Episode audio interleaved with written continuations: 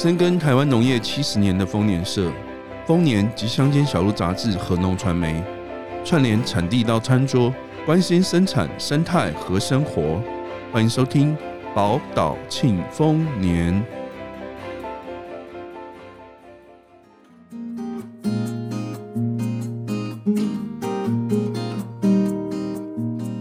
们，大家好，欢迎光临农传媒聊天室，我是主持人陈芳，新年快乐！今年农历年的生肖呢是兔子，所以我们今天聊天室的主题就选定兔子喽。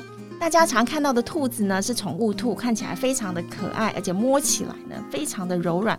不过我们今天呢不是要跟大家谈宠物兔的，而是要介绍在我们台湾本土土生土长的兔子，它的名字呢就叫做台湾野兔。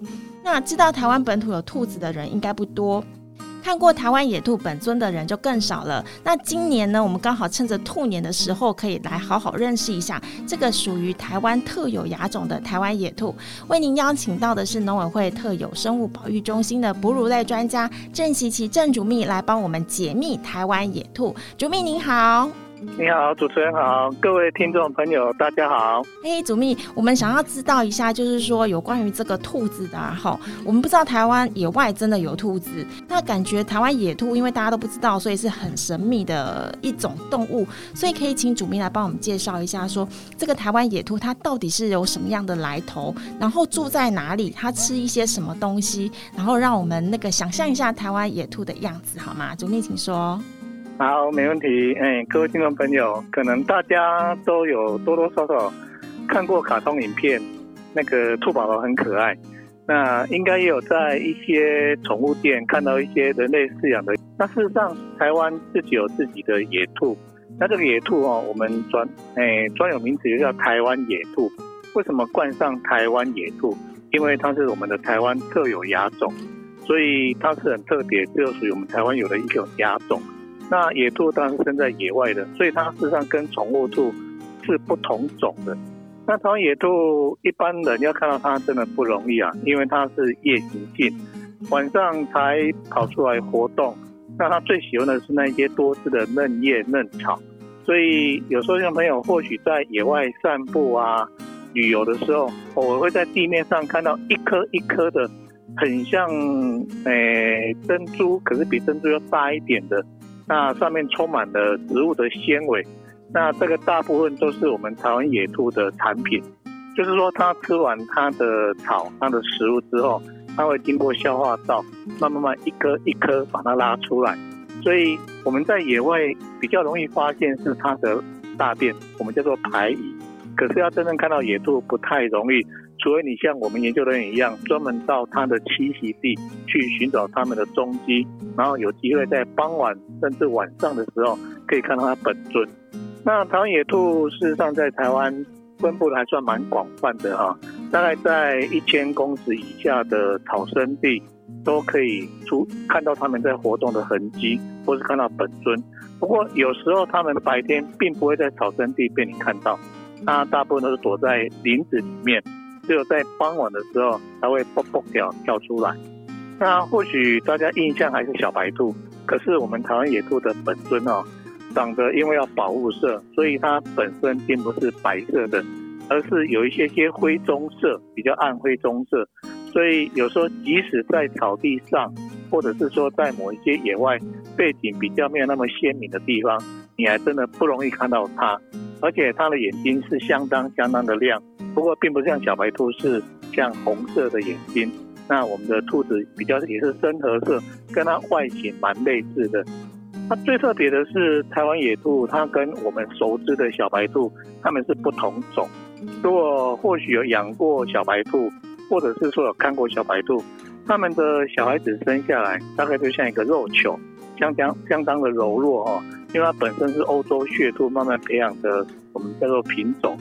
哎，饲育出来的品种，所以大概要慢慢长大到一个一个礼拜之后，它的眼睛才会张开，而且才会慢慢长毛，耳朵竖立，才会比较知道说跟着妈妈怎么活动。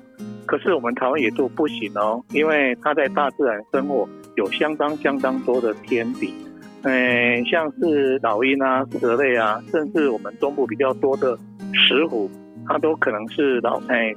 台湾野兔的天敌。所以如果你刚生下来，你不能活动，或是太脆弱的话，很容易就会被消灭、被捕食掉。所以，我们台湾野兔跟一般的小白兔不一样的地方在，它生下来通常在一天内，它脚就可以站立，而且表面就有皮毛，会跟着妈妈到处活动。因为我们都知道，兔子它本身没有尖牙利爪，所以它只有安安静静的躲在某个地方。可是，如果真的有天敌趋近了，它唯一能做的动作就是跑，跳得相当相当的快。所以，我们的台湾野兔的小朋友们，小野兔，它有这个本领。所以，通常生下来没多久，它要试着赶快站立，赶快哺乳，吃点营养的，然后毛一天就长了出来，眼睛张开，耳朵竖起来，就要头好壮壮的，随时准备跟妈妈一起绕跑。看起来也是非常可爱啊！才一天就可以自主生活，不过他还是要哺乳嘛，就是他还是要喝母奶，对不对？要大概要多久才？动物，所以当然他当然是喝母奶。一阵子哈，大概他会喝一段时间，都跟妈妈在一起。那长大一段时间之后，才会慢慢适应说成年的兔子他们所吃的嫩草。不过这个可能看地方看体型，有时候长达几个月都会跟妈妈在一起。不过通常在一个月之后，它就会蛮独立的，可以自己进食了。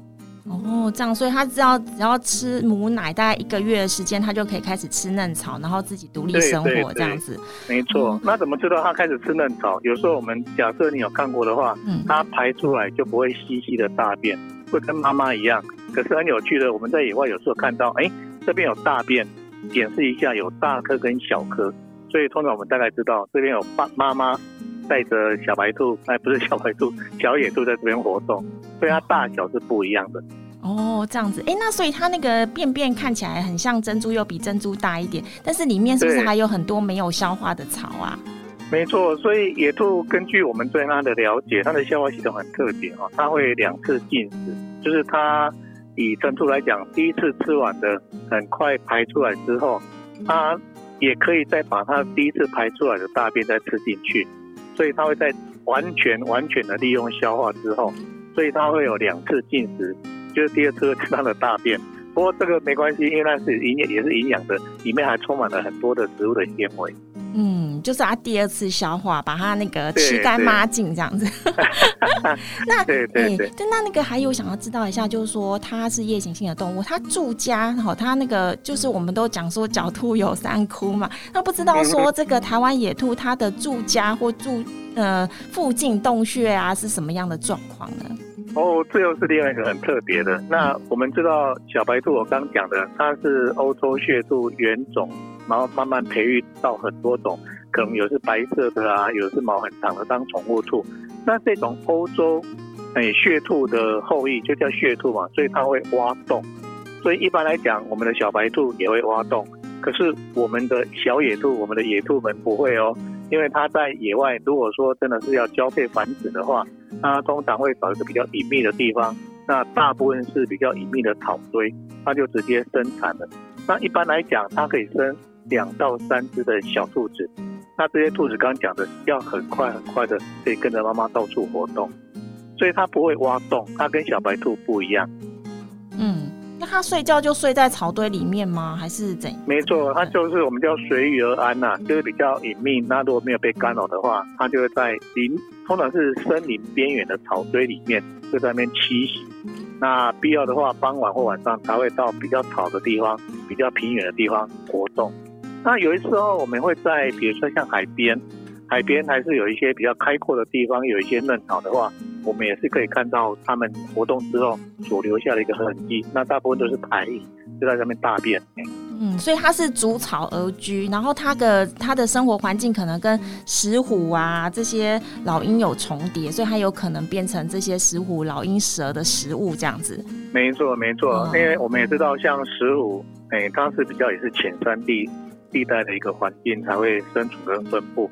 那蛇类当然台湾到处都有，那有一些也是比较属于比较低海拔或者是浅山环境的都遇到。那猛禽类的话，它们很厉害，它虽然在空中飞行，可是如果你一不注意的话，被它眼睛看到的话，很有可能也会当做它的食物把你捕食掉。哎，嗯。那所以就是，如果老鹰要捕食，兔子跑多快好像也没什么用哦。对对对对，所以它有时候会在比较天亮的时候，它比较不会跑到野外那么空旷，可能会被找到的。所以会在会在林里面、林呃森林里面或是林子边缘比较隐秘的地方躲藏。就是有有树木可以帮他掩蔽一下它的它的存在这样子。那嘿，那想要知道一下，像我们都知道这个野兔一定是很难抓啦，也很难做研究，因为它的速度实在太快了。嗯、那我们有了解一下这个台湾野兔它目前族群分布的一个状况或者是数量吗？好，因为根据我们特征中心历年来在台湾各个地方做的调查。那我们当然也有夜巡看到个体，那刚讲大部分是以它的台影为主，因为它没有什么明显的巢穴。那它在台湾理论上是全台湾一千公尺以下都可以发现，不过少部分啊，一千公尺最高到两千公尺也会偶尔在某些草生地看到它的大便。那其实唐野兔其实生活在台湾也是蛮久的，早期台湾大概在六零年代。哎，我们可能有个行业，不知道各位听众朋友还记不记得，有个叫山产店的一个行业。换句话说，就是专门在做哎野味，抓一些野生动物，然后贩卖给一般民众。那当然，这个山产店的行业在台湾已经禁止了，因为有很多野生动物已经变成保育类，或者是说我们也禁止哎不正当或是大量捕捉这些野生动物。可是我要讲的是说，台湾野兔当时也是曾经面临很大的捕捉压力，因为它很受欢迎。或许听众朋友听过叫做三杯兔，这个三杯兔当然现在如果有的话，不见得是这种台湾野兔。可是以前如果野味的三杯兔，台湾野兔就是被猎人捕捉贩卖到山产店，让一般民众来取食的对象。所以当时受欢迎程度有一个俗语啊，一个一个俗语叫做一丢一头。那鸠就是三枪，所以当时的三产店最受欢最受欢迎的肉类是三枪肉，可是野兔是第二名。你可以想象，当时可能捕猎压力很大，那 也是面临到相当大的一个一个生存的压力。不过还好，野兔的数量跟它的分布在台湾还算蛮普遍的。所以虽然经过那一阵子的浩劫，到现在我们在调查野兔的族群量在台湾还算 OK。确实多少不知道，可是目前我们在野生动物保育法以及我们中心的二零一七年对台湾整个部类做一个评估，它目前不是保育类，还是属于一般类。不过即使一般类，民众你也不要任意去捕捉，因为一般类对野生动物来讲也是不容易任意捕捉，除了有特定的目的，像有些是因为研究才需要捕捉，那这个都是有一些计划规范跟审查的。就是野生动物，依照野生动物保育法，我们是不能随便骚扰它的。对，哦、不管是保育类或是一般类。嗯嗯嗯。对，那个您刚刚讲说它的族群数量到现在目前的为止状况应该是还不错。那您刚刚有讲到说它一胎生大概两到三只的兔子，那不晓得说它一年大概生几次？然后呢，它大概几岁之后可以开始繁衍？它生命的周期大概是多久？这样？哦，这个事实上，哎，没有太多人研究。那为什么？因为台湾野兔不太容易饲养。如果比如说你把它圈养起来，你要观察才知道，不然野外的很难看得到。可是根据我们在野外调查的，就刚讲的大便小的跟大的，感觉上啊，它一年到头都有小白兔啊、小野兔出生，所以它的繁殖力是相当好的。所以在整个它到底长大多久可以繁殖？以及它大概诶可以整个族群量多少，以及它整个寿命的生活是怎么样？事实上，诶刚刚主持人也有讲过，目前研究的相当少。那最近因为我要参加一个研讨会，有去搜寻一些发表，他发现说台湾研究蛮多的，比如像猕猴研究很多啊，梅花鹿研究很多啊。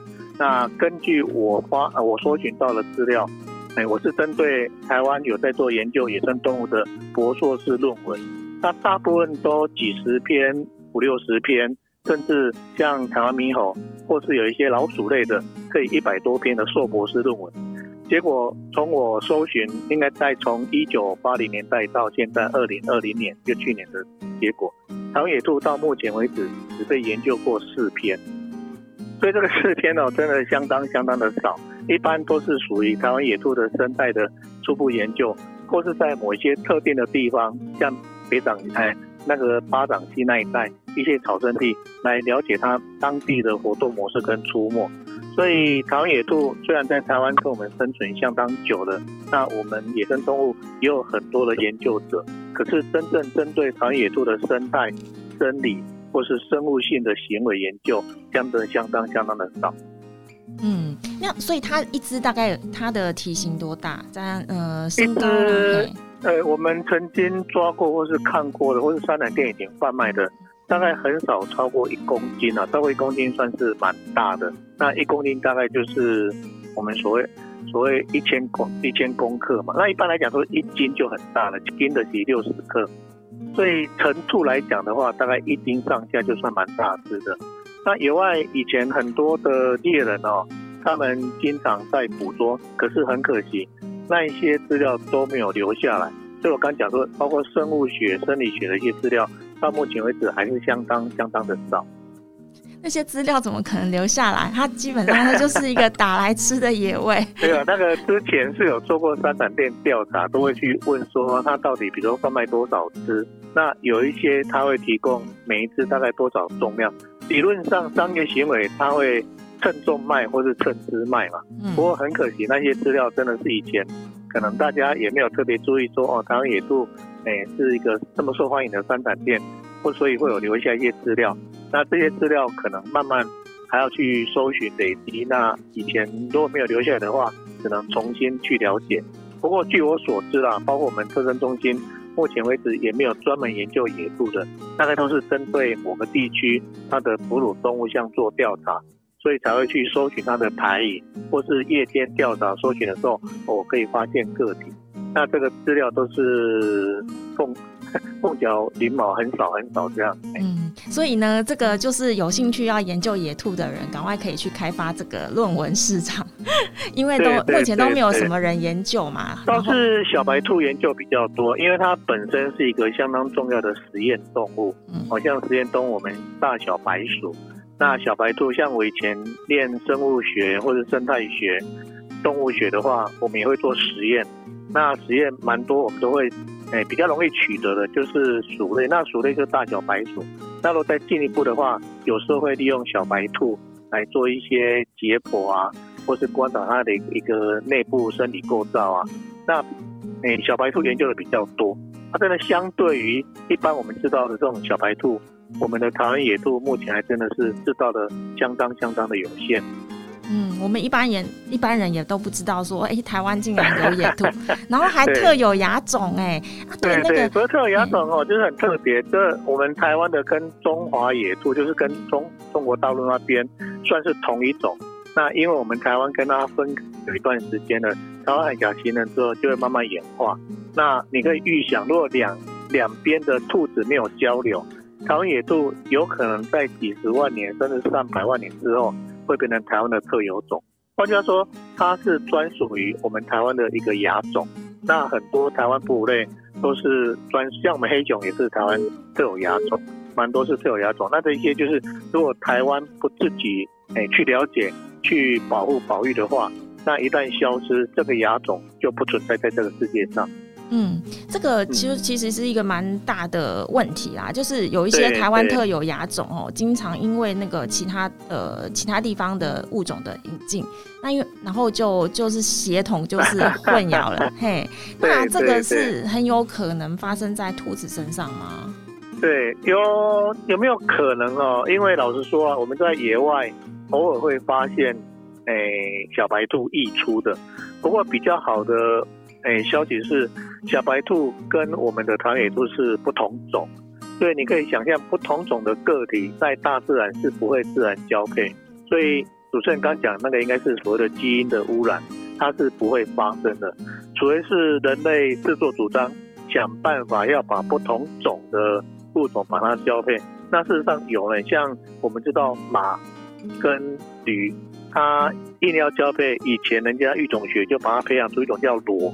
那骡就很会负重，那比较糟糕的是一种，我们叫大猫的，就是把老虎跟狮子交配，那会产生一种标，那这个标当然大家都觉得很特别啊，可是这种并不是同一种，勉强用它的育种学把它培育出来的个体，经常有遗传病变，所以它的生存并不是那么容易，经常一下子没多久就夭折了。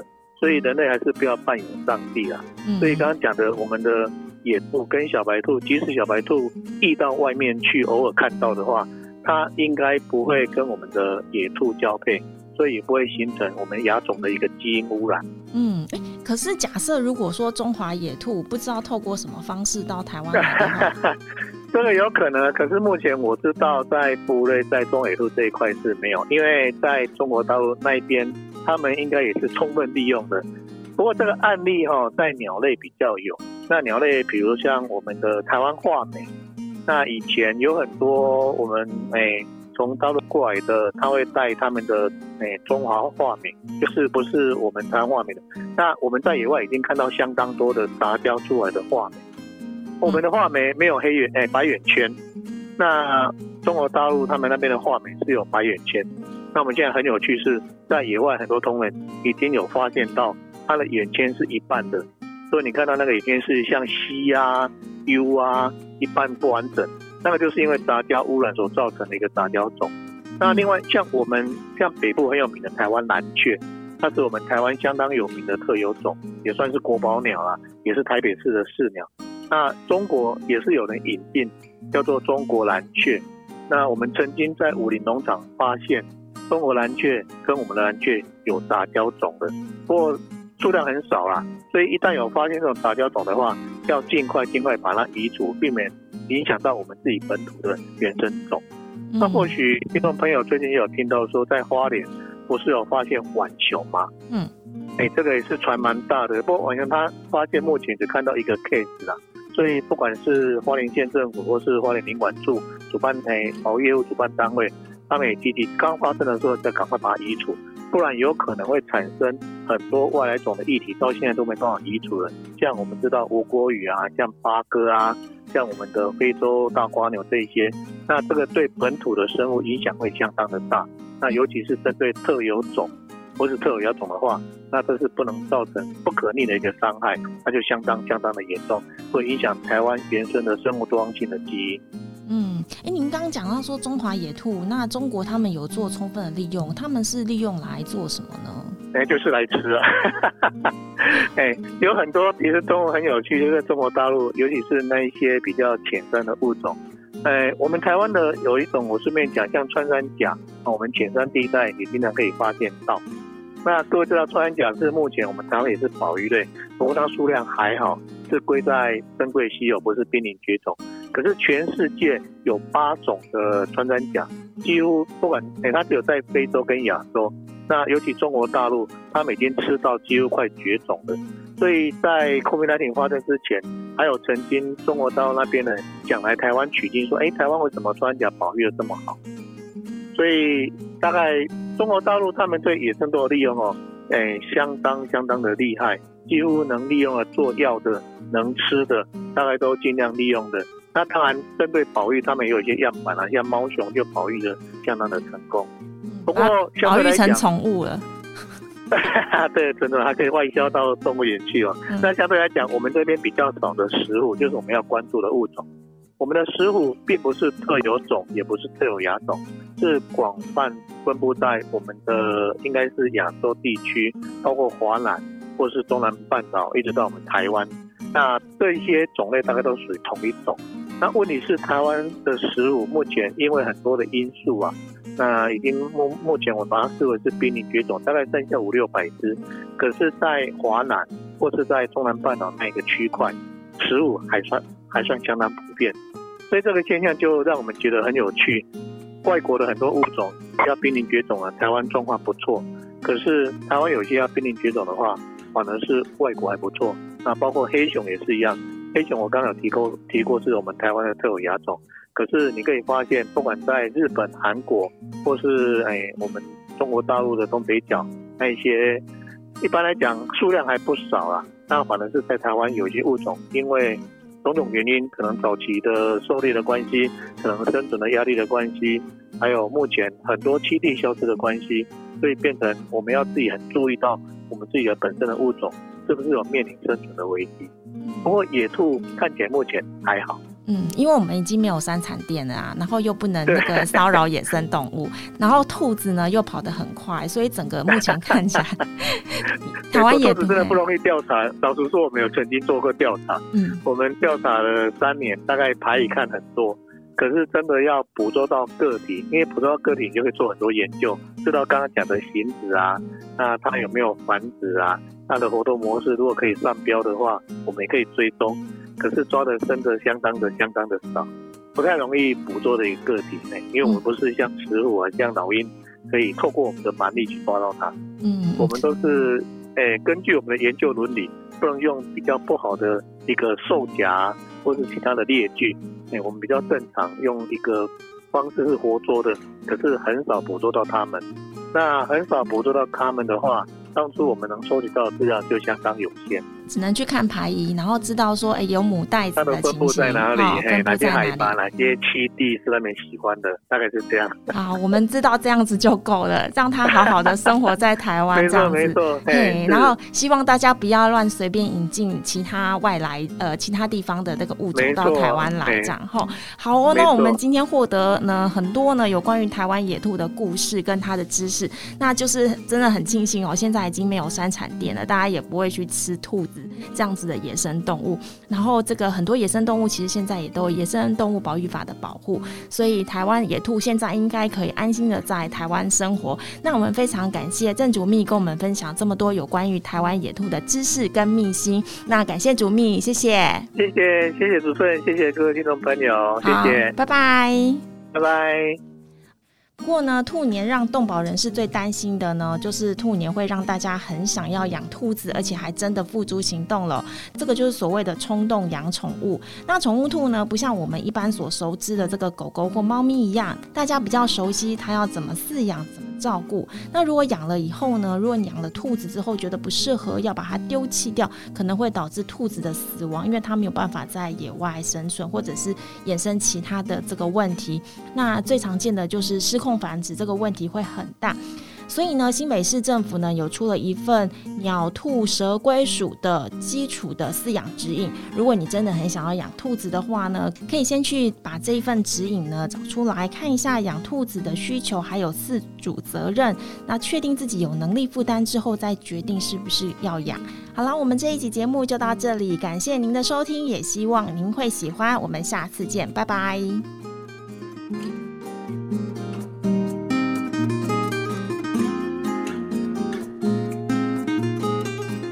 感谢您喜欢我们的节目，欢迎帮我们点赞和分享，或留言给我们宝贵的意见，以及随时关注农传媒网站，获得最及时专业的农业资讯。宝岛庆丰年，我们下集再会。